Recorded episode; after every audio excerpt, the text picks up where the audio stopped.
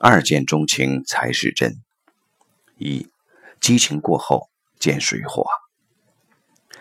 一见钟情的激情过后，高涨的情绪恢复常态，男女双方可能突然发现对方和自己之前以为的完全不一样。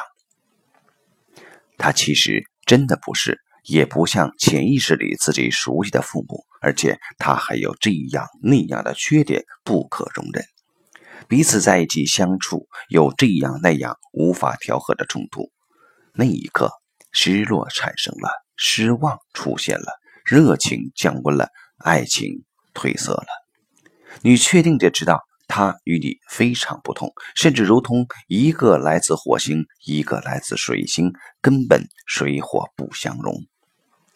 其实人家可能没什么变化，本来就是原来的样子，只不过是我们到现在才看清楚。家庭治疗大师萨提亚曾经说过：“人性的最大倾向是维持自己的惯性，执着自己熟悉的东西，也就是停留在自己所谓的舒适空间之中。”每个人都有自己的背景，各自家庭系统带给我们不同的经历。这些经历背景可能还要加上环境等因素，使每个人学习到不同的行为习惯、不同的处事能力、不同的信念与价值观。最简单的，每个人的生活习惯都受原生家庭的影响很大，各有自己的风格和自己觉得最舒服的方式。偏偏这些方式不一定适用于自己的伴侣。我的一个老师讲过德国的一个案例：一男一女结了婚，仍然各自有自己的住所。今天男人去女人家，明天女人去男人家。他们在各自的住所里延续着自己的生活习惯，彼此干扰很少，生活非常愉快。这种状态维持了很多年。生了孩子之后还保持这种状态，又经过几年也非常好。后来，他们突然决定像其他夫妻那样一起过日子，几经努力搬到了一起，但一年后离婚了，就因为生活习惯无法调和。我的一个个案中，男方来自西北高原，非常干燥穷困的山区，在那里水比黄金还要珍贵，于是人们养成的生活习惯是一年洗两次澡。他娶了个东南沿海一带的女士，他一天洗两次澡，两个人走到一起，女人快要疯了，不让男人碰。男人改为一个星期洗两次澡，女人还是受不了。要在一起的话，总得有一方或者双方同意共同建立的家庭在哪里安居。曾经遇到过一位女士跟另一位男士坠入爱河。男士在深圳居住，女士在北方。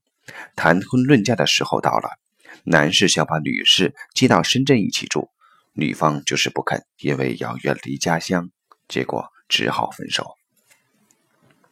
所以，当排列讲付出和接受的时候，并不是单纯金钱的付出，而经常是些无形的东西。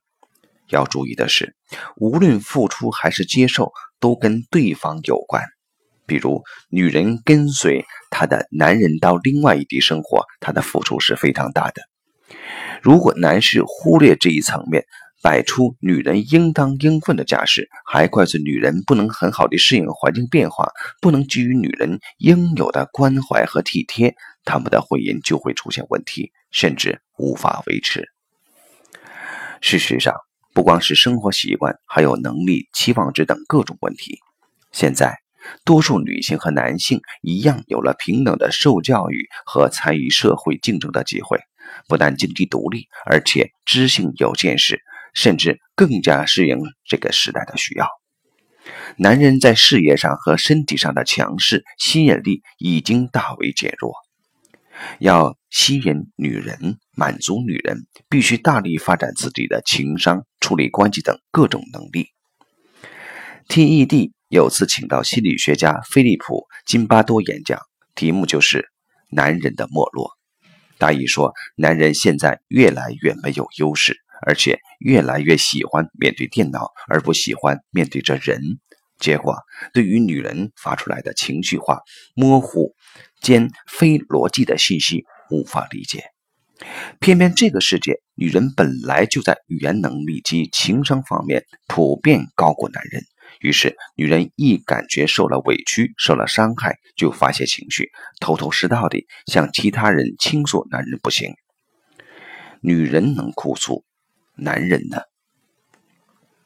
女性一般希望男性有能力，而且最好各方面都比自己强。